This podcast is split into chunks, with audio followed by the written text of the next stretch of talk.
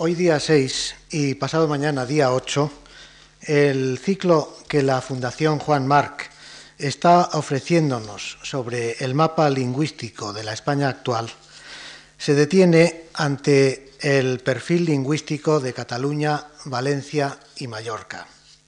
El tema eh, lleva adentro multitud de interrogantes que sólo pueden ser debidamente abordados con un conocimiento científico profundo, con una mente rigurosa y con un corazón sereno.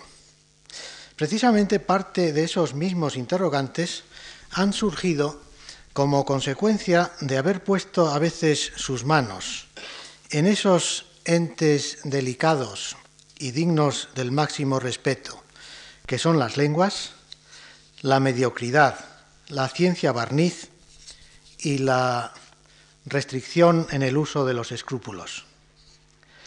Por fortuna, la persona que hoy va a desplegar ante nosotros la realidad lingüística de nuestras tierras mediterráneas reúne, creo, las condiciones que he señalado como indispensables para iluminarnos con verdadera autoridad y objetividad sobre una materia a la que ha consagrado amorosamente muchas horas, muchos días, muchos años.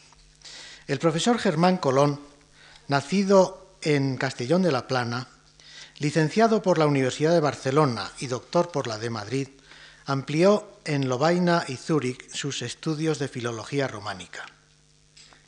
Tras haber sido dos años profesor ayudante de gramática histórica española en la Universidad de Barcelona, fue de 1954 a 1964 colaborador y redactor, el único español, del monumental Französisches Etymologisches Wörterbuch de Walter von Wartburg, en Basilea. Y en esta ciudad echó raíces su actividad universitaria, primero como lector de español, luego como docente, como profesor extraordinario y finalmente, desde 1967, como catedrático numerario y como director del seminario románico de aquella universidad. Ha sido además profesor asociado de las universidades de Estrasburgo y Barcelona. De su fecundo magisterio dan fe excelentes romanistas e hispanistas, discípulos suyos, repartidos por Europa.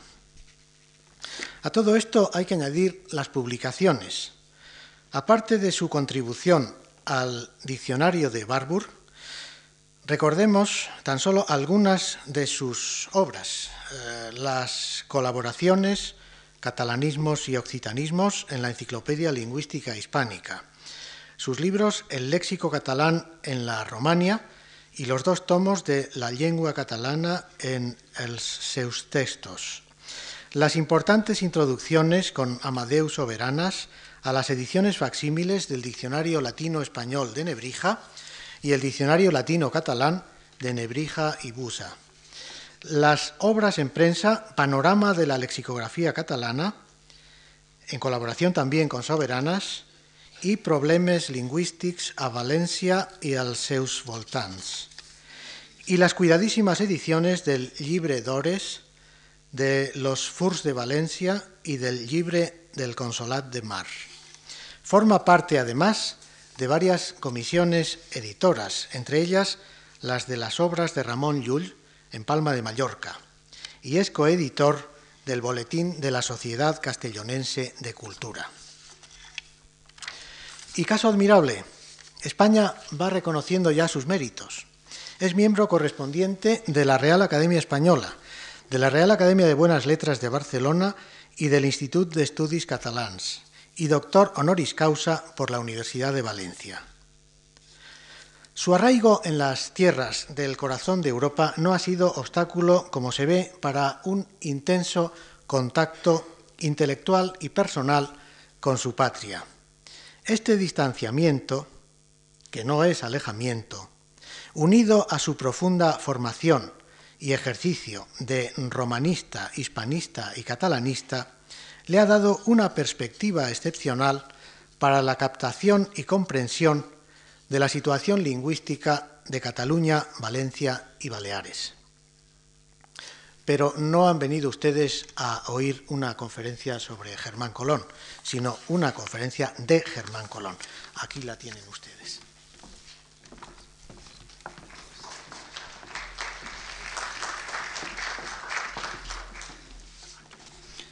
Señoras y señores, quisiera empezar agradeciendo a don Manuel Seco las palabras tan halagüeñas de presentación. Para corregir en cierta medida lo exagerado, les diré que Manuel Seco es amigo mío y eso se nota. Quisiera también agradecer a la Fundación Marc que me he invitado a participar en sus cursos universitarios. Es un honor que aprecio de veras. Voy a dividir, señoras y señores, las dos sesiones. Primero, eh, en una presentación del problema onomástico, será la charla de hoy, y la segunda exposición de los hechos eh, filológico-históricos y sociolingüísticos. El mero enunciado del título de estas conferencias es ya una confesión del aspecto, llamémosle, atípico de la lengua que voy a presentar. Perfil lingüístico de Cataluña, Valencia y Mallorca. Trataremos de una lengua común o de tres romances distintos, catalán, valenciano y mallorquín o balear. El asunto para el lingüista no tiene demasiada entidad, cuestión de nombres. Lo que interesa es describir el instrumento expresivo propio de esas tierras del este peninsular. Pero al no especialista le preocupa ante todo saber si el valenciano es o no catalán, si el mallorquín es o no catalán, si estamos ante dialectos o ante lenguas. Son discusiones de actualidad. Baste recordar las polémicas recientes a propósito de los estatutos de autonomía, o baste abrir los periódicos en su sección de cartas al director para ver cómo cualquier ciudadano echa su cuarto a espadas con el mayor aplomo. Todo el mundo puede opinar, ese es el aliciente del debate pero muchos se creen autorizados a zanjar sin justificar. Es curioso que, salvo algún atrevido curandero, nadie se arriesgaría a llevar la contraria a un médico a propósito de la situación en el cuerpo humano del páncreas, del bazo o de otro órgano anatómico. Y en cambio, para fallar de lingüística, la impunidad es absoluta. Permítaseme a mí que llevo unos años ocupándome del tema, decir qué pienso sin esquivar lo que para tirios y troyanos pueda resultar molesto.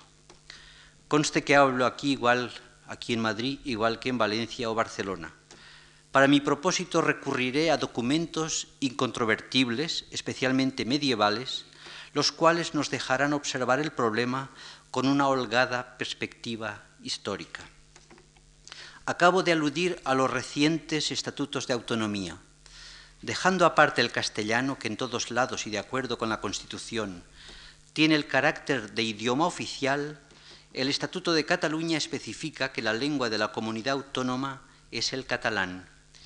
El de las Baleares reconoce como oficial el catalán en su modalidad insular, mientras que Valencia se da como lengua, en Valencia se da como lengua propia el valenciano la denominación de valenciano es la más, la más discutida. El particularismo no es de ahora. Los filólogos e historiadores discuten sin llegar a ponerse de acuerdo acerca de un texto de 1395 del dominico valentino Fray Antoni Canals. Canals afirma traducir la obra de Valerius Maximus del latín a la lengua valenciana, pese a que otros la hayan vertido ya a la lengua catalana. Dice exactamente, letret lo he sacado del llatí en nuestra vulgada lengua materna valenciana. Ya sea que, aunque altres la hayan tret en lengua catalana, aunque otros lo hayan sacado ya en lengua catalana. La interpretación del pasaje, de este pasaje, las interpretaciones son muy abundantes. A mi ver hay dos puntos claros. Primero, Canals separa lengua valenciana y lengua catalana. Segundo, no obstante, ambos idiomas deben de ser para, para, él muy cercanos, pues no se le ocurriría decir lo mismo si se hubiera tratado de la lengua castellana, francesa o portuguesa. No cabe olvidar tampoco que Canals cumple una orden del cardenal arzobispo de Valencia, Jaime de Aragón, quien entrega el códice a los concelleres de Barcelona y les dice que él lo ha hecho trasladar de llatí en, romance, en romance. Algo semejante expone en Mallorca unos 50 años más tarde, hacia 1450, el erudito Ferran Valentí al traducir las paradoxa de Cicerón. Dice que la ha traducido de llatí en vulgar mallorquí. De llatí en vulgar mallorquí. Tanto Canals como Ferran Valentí son humanistas que tienden a ver una unidad en los conceptos de lengua y nación. Al reino de Valencia y al reino de Mallorca les corresponde respectivamente un idioma valenciano o mallorquín, y más si tenemos en cuenta el prurito regnícola frente a un simple condado. Ya sabemos que Ramón Berenguer IV y sus sucesores nunca elevaron el condado de Barcelona a la dignidad de reino, y eso tuvo considerables consecuencias. Que los valencianos se sentían pagados de su particularismo lo subraya en 1383 Francisco Eiximenis, gerundense que vive en Valencia. El valenciano es pueblo escogido entre los otros de España, dice, y pese a su origen no se llama pueblo catalán, sino pueblo valenciano, per especial privilegi a propi nom, es nomena poble valencià.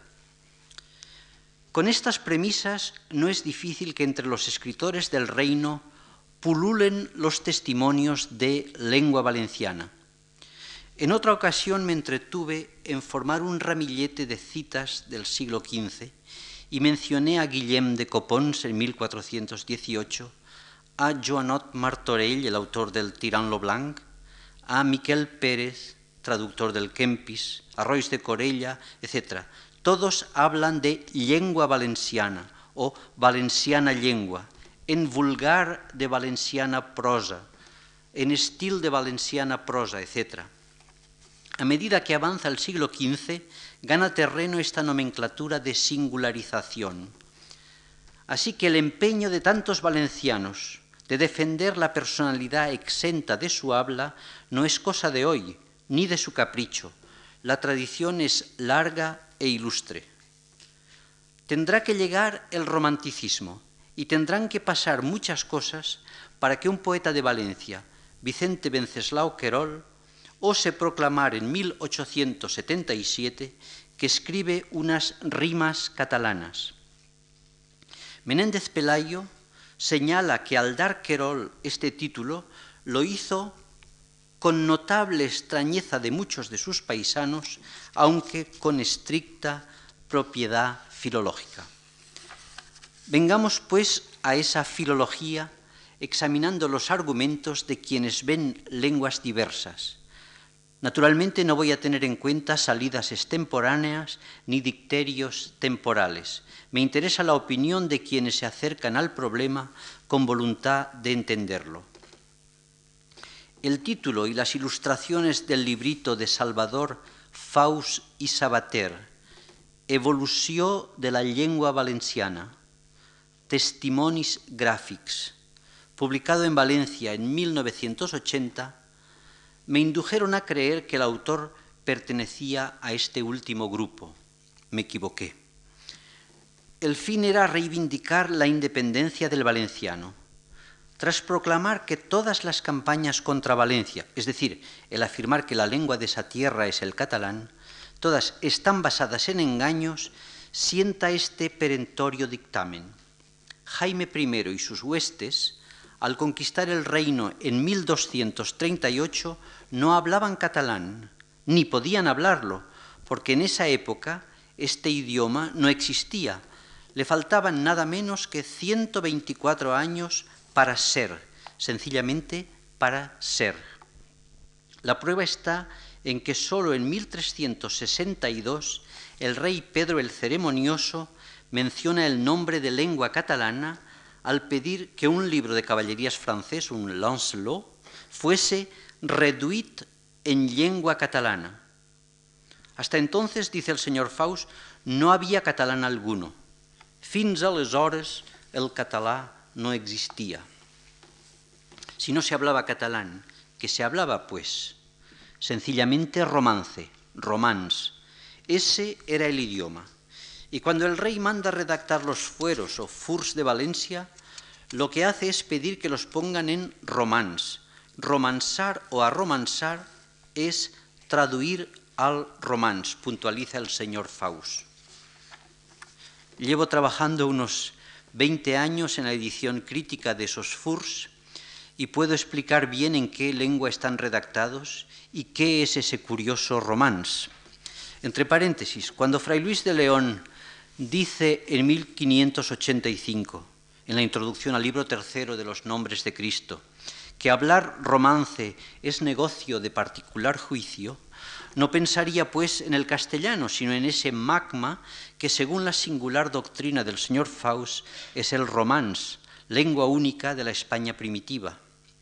Parece ser que los esfuerzos de Menéndez Pidal en sus orígenes del español no han servido para quienes consideran que de ese mirífico romance que se usaba en Valencia hacia 1238, igual sale el bable asturiano que el catalán o la fabla aragonesa. Tot era romance, todo era romance, insiste el señor Faust. Me produce cierto sonrojo rebatir tales argumentos, pero como son los que circulan por Valencia y los que la prensa difunde, me limitaré a aclarar unos puntos. No es exacto que ese documento de 1362 sea el primero en el que se mencione el lexema lengua catalana. En un librito que ha citado el señor Seco, reproduje una carta del 11 de julio de 1358 en la que el rey Pedro el Ceremonioso habla de arromansar o de transponer unas misivas de morisco en catalán, de morisc en catalán, es decir, del árabe al catalán. El eczema surge ya, pues, cuatro años antes. También señalé un escrito en latín dos años anterior al precedente, en donde, dirigiéndose a Denia, se dice in vulgari catalano. Lo cierto es que el texto de 1362, tan traído y llevado, está fechado en Valencia, mientras que el mío de 1358 es de Perpiñán.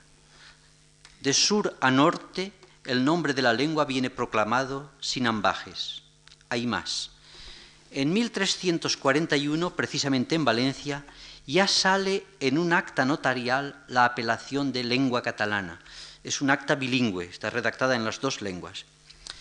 Cito, de las dichas cosas, cito el castellano, de las dichas cosas de voluntad de las partes fueron fechas dos cartas partidas por ABC, la una de las cuales fue librada, fue entregada a los dichos procuradores en letra en lengua castellana, y la otra al dicho don Pedro de Villanueva en plan escrita en lengua, en, perdón, en letra en lengua catalana pero dejemos esta guerrilla de fechas y recurramos para mostrar la presencia del idioma a otras variantes sufijales, como la de catalanesc, que se documenta en el siglo XIII. Así, Joffre de Fauchat dice, si tú trobes en cantars provençals algún mot que sea francés o catalanesc, en cantares provenzales alguna palabra que sea eh, francesa o catalanesca, catalanesca. También en la cirugía de Teodorico Borgognoni, dedicada al obispo de Valencia, Albalat, esta cirugía, que estaba en latín, se llegó a translatar de llatí en romans catalanesc hacia 1305 y el traductor Guillem Correger es de Mallorca y escribe en Valencia. Todavía tendremos que apelar a Montaner, al cronista Ramón Montaner, cuando asegura que los habitantes del recién conquistado reino de Murcia son catalans e parlen del bell catalanesc del món. Son catalanes y hablan el hermoso catalanés, el más hermoso del mundo. Claro que por poco que nos descuidemos vamos a caer en la trampa que se nos tiende y vamos a confundir la aparición del nombre de la lengua en un documento con el nacimiento de la propia lengua. Eso es un sofisma. Entonces tampoco existiría el castellano, el español, hasta el año 1254, en que topamos con la denominación de lengua castellana en el libro cumplido de Ali Aben Rajel. Antes de que se hablara de catalán, valenciano, etc., hubo un largo periodo en el que el idioma cotidiano era designado en una especie de relación dialéctica con respecto al latín. Este seguía siendo la lengua docta, elevada, mientras que la familiar venía llamada vulgar, romans, pla, hasta se da la expresión de lengua laica, es decir, la de los legos frente a la eclesiástica o latina, aunque también conocemos la etiqueta de lengua cristianesca, es decir, la lengua cristiana, frente al árabe. Desde luego ese idioma existía y era el mismo que después vemos llamar lengua catalana o lengua valenciana, denominaciones que conviven con romans todavía por mucho tiempo. En el inventario de la biblioteca del rey don Martín el Humano, mm, de 1410, de las 45 obras redactadas en la lengua materna del soberano, hay 20 en las que se especifica que están escritas en catalá, 18 en romans, 6 en pla y una en vulgar. Todo es lo mismo. Ya que he citado antes los documentos de 1341 y 1362, etc., fechados en Valencia, que mencionan el sintagma lengua catalana, quisiera seguir unos instantes con este tema, basándome en otros testimonios sacados de la correspondencia de los magistrados valencianos. Estamos por las mismas fechas en que Antoni Canals ha manifestado que escribe en lengua valenciana y la contrapone a la vecina lengua catalana.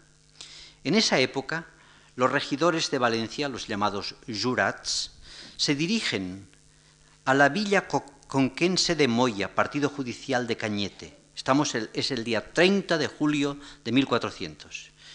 Y los regidores les escriben interesándose por cierto esclavo tártaro de un labrador de Valencia al que creen huido a aquellas tierras. Al describir al cautivo precisan que se llama Juan, se llama Juan, que tiene unos 20 años y que habla muy claramente el catalán puesto que desde niño se ha criado allí, es decir, en Valencia. Dice, e paladí en son parlar catalá, es decir, como el, román paladino, ¿no? Paladí en son parlar catalá, com de poquea a ensá, como desde su niñez hacia aquí, se sia nodrit así, se haya criado aquí, en Valencia. Huelga todo comentario a un tal texto. Ello nos lleva a recordar aquel famoso capítulo de Ramón Muntaner referido a los jóvenes italianos Conrad Llanza y Roger de Lauria, que se expresaban en el mejor catalán del mundo, puesto que lo habían aprendido en los pueblos de Cataluña y del Reino de Valencia. Apreseren del catalanesc de cascun lloc de Cataluña y del Regne de Valencia. Pero volvamos a nuestros magistrados, a nuestros jurats. En sus cartas adviértese un orgulloso sentimiento de catalanidad, basado en el origen común del reino y del principado. Especialmente cuando se dirigen al exterior, hacen manifestaciones de pertenecer a toda la nación catalana. Y a los propios mercaderes de Valencia los designan, cuando se quejan ante portugueses o ante franceses, eh, piratas que, han robado a los mercaderes. Dice, els nostres mercaders catalans. Los, los testimonios abundan. El formar parte de la misma nación, de toda la nación catalana, en los tiempos medievales, tiene un sentido algo diverso del de hoy. Significa hablar idéntico idioma. Las cartas municipales que acabamos de mencionar corresponden a los tiempos del rey Martín el Humano y al período del interregno antes del compromiso de Caspe. Es una época de cierto nacionalismo, en la que se apela con frecuencia a la Casa Condal de Barcelona y al origen común de los reinos que constituyen la corona de Aragón. Pero ya instaurada con Fernando de Antequera la dinastía castellana de los Trastámaras, se mantiene la tónica. Así el rey Fernando desde Valencia se dirige a propósito de una reclamación al sultán de Marruecos en aragonés. El aragonés era la lengua habitual de la Cancillería en su correspondencia con los reinos de Granada y Marruecos. Y cito en, aragonés. Nos, el rey, nos, empero, querientes procedir en esto legítimamente, es según dreito e razón, vista una letra o carta morisca vuestra, e aquella feita a reduir por el alcadi nuestro de Valencia, de morisco en romance catalán, por la cual parece, y ahora la, deuda de, los paños, es tal. Es decir, el rey acude al alcadi o juez musulmán de Valencia para que éste le traduzca al romance catalán la carta en árabe que ha recibido del soberano marroquí. El tal Alcadi, moro de Valencia, y no cualquier intérprete o trujamán traído del Principado, hablaba en catalán y el rey Trastámara, de lengua materna castellana, tenía que conformarse con que en Valencia le explicasen las cosas en catalán. Más ejemplos podría aducir y los he aducido en otras ocasiones. Me detendré en un caso particularmente adecuado a nuestro objetivo. En el proceso de canonización de San Vicente Ferrer se refieren sus milagros, en especial el de hacerse comprender por gentes que solo entienden el bretón u otro idioma extraño cuando el santo Valentino usa su propia lengua. Esta, que él llamaba pla o vulgar, por lo menos yo no he encontrado más que eso, en pla o en vulgar, viene especificada por los testigos de la canonización. Para uno es idioma catalanicum, otro alude a su predicación in sua vulgari idiomate catalonie seu valentino, otros a su linguam valentinam seu catalonicam. El de más allá afirma et loqueretur in vulgari catalanico sive valentino. Y por fin un testigo dice a secas que predicaba in lingua catalana. Si saco a relucir estos hechos es para salir al, paso de la afirmación del señor Simó Santoja. San Vicente Ferrer pronunciaba sus sermones, y le cito, en valenciano, según, según, consta en numerosos testimonios del proceso de canonización. Sua Valentina ac materna lingua fuit semper locutus. Eso no es exacto. He leído las 449 páginas en cuarto del proceso y no he hallado esos numerosos testimonios, pero estoy dispuesto a rectificar y a pedir disculpas por mi tomase a incredulidad si me los enseñan alguna vez. A pesar de todo, quiero hacer hincapié en que el sentimiento particularista era muy recio y que cada vez debió de fortalecerse más. Hemos verificado que las manifestaciones de catalanidad de los valencianos están formuladas de cara al exterior. Para los de casa, la denominación de valenciá y lengua valenciana es lo normal. A esa posición debió de contribuir no poco la cesura que representó la Guerra Civil Catalana de 1462 a 1472 y la revolución contra el rey Juan II. El reino de Valencia permanece fiel al soberano. Creo que hubo a partir de esos hechos una exacerbación del nacionalismo local. Entonces, ¿qué hacer cuando hay que nombrar el idioma común traído por las huestes de Jaime I y por aquellas legendarias mujeres de Lérida cuyo recuerdo está esculpido en la puerta de la almoina de la Catedral Valentina? El instinto de comunidad con las hablas del Principado no desapareció jamás.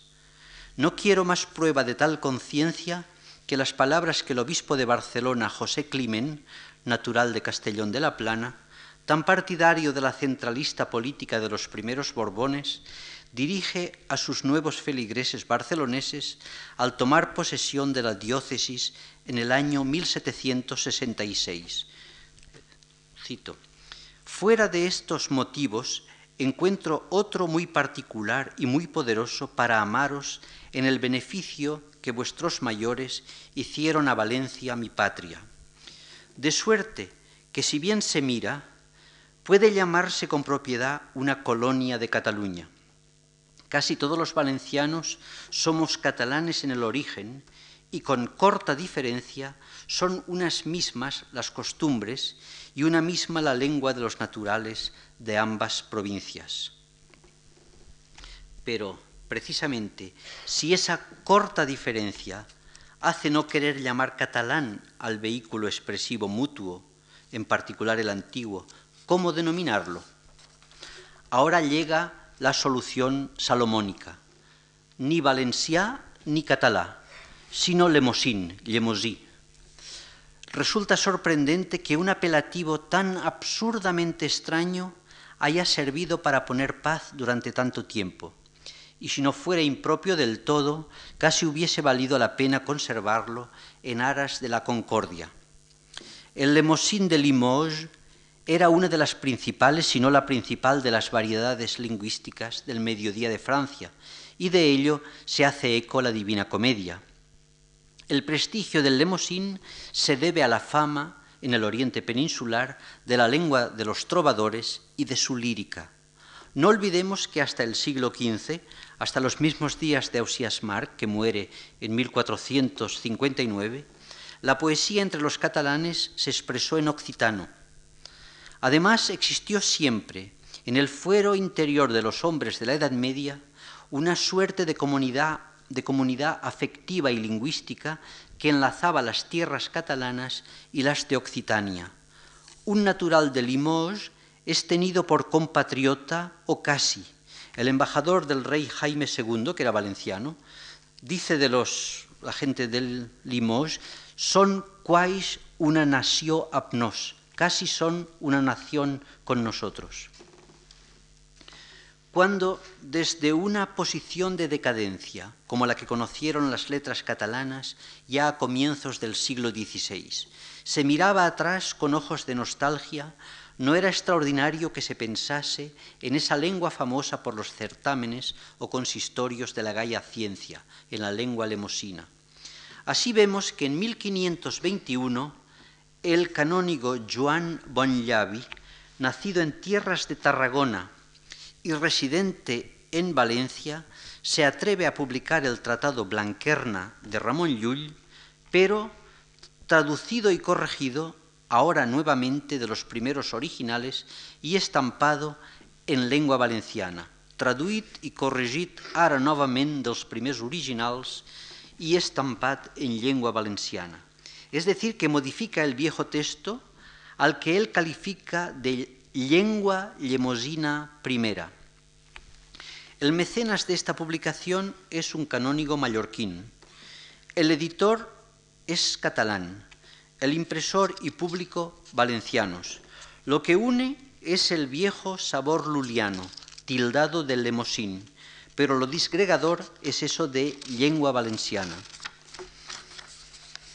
La ocurrencia de Joan Bonllavi, si fue él el creador o si fue solo portavoz de algo que estaba en el ambiente, tuvo éxito. De ahora en adelante, Llemosí triunfará y pese a su inexactitud servirá para recordar la unidad originaria del idioma de Cataluña, de Valencia y las Baleares. Surgido en las comarcas de Valencia, el término vendrá aceptado ya en el mismo siglo XVI y hasta en la propia Mallorca se dirá que el gran Ramón Llull compuso sus libros en lengua llemosina.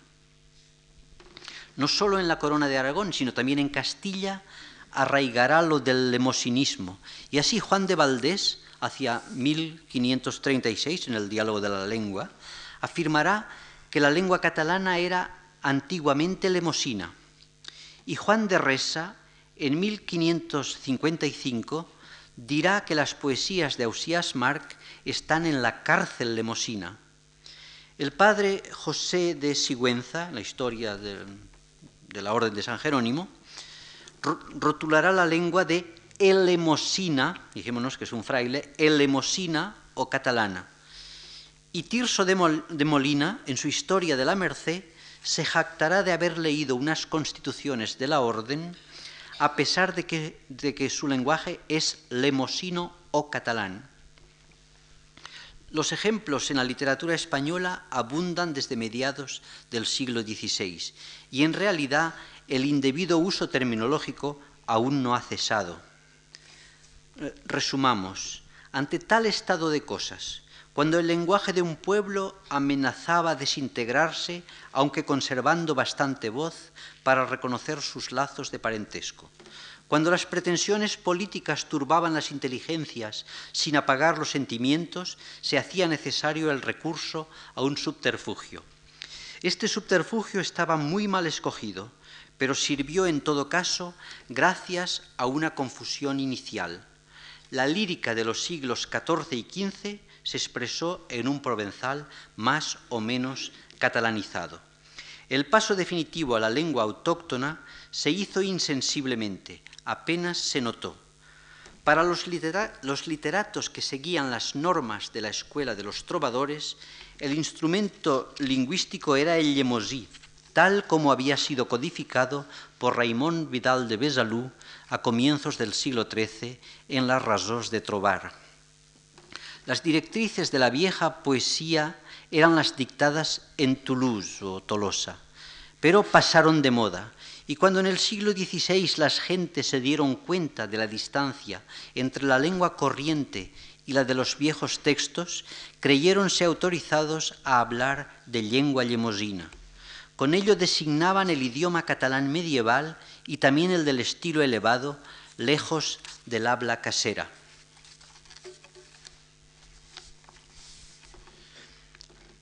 Estos hechos de historia lingüística a los que me he querido ceñir en un afán de objetividad son suficientes, me parece, para mostrar que por encima de diferencias dialectales que las hay, como en cualquier idioma, y son importantes, por encima de un sentimiento de buena parte de los hablantes baleares y sobre todo valencianos, sentimiento que los sociolingüistas han de recoger, existe una innegable unidad.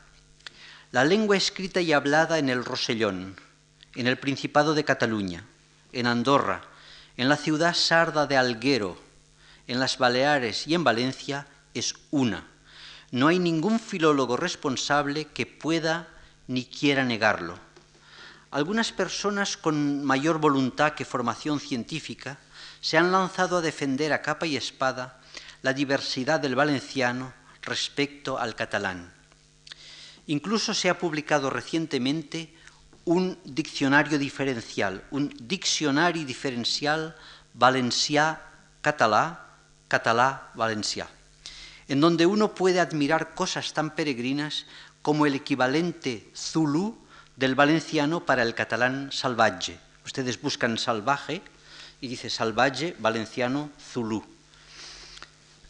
Ese diccionario tiene más de 300 páginas a doble columna de diferencias léxicas. Es un afortunado autor. Precisamente para terminar voy a hacerles una confesión. Durante muchísimos años he procurado estudiar el vocabulario privativo del valenciano. Cuando me imagino tener ya un lexema no catalán, suelo descubrir que en tal comarca de Lérida o en tal documento de Gerona apunta ese que yo creo valenciano típico y viceversa.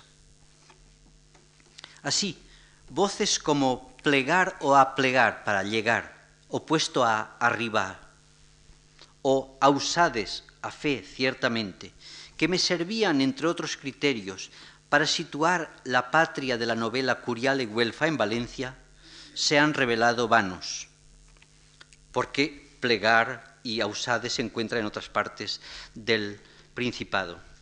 El problema de localizar geográficamente al autor, pese a los esfuerzos de muchos filólogos, sigue en pie. E igualmente la traducción catalana del Decamerón de 1429 era atribuida a un mallorquín porque, por ejemplo, se usaba alfabia para tinaja en vez de jarra, se usaba alfabia.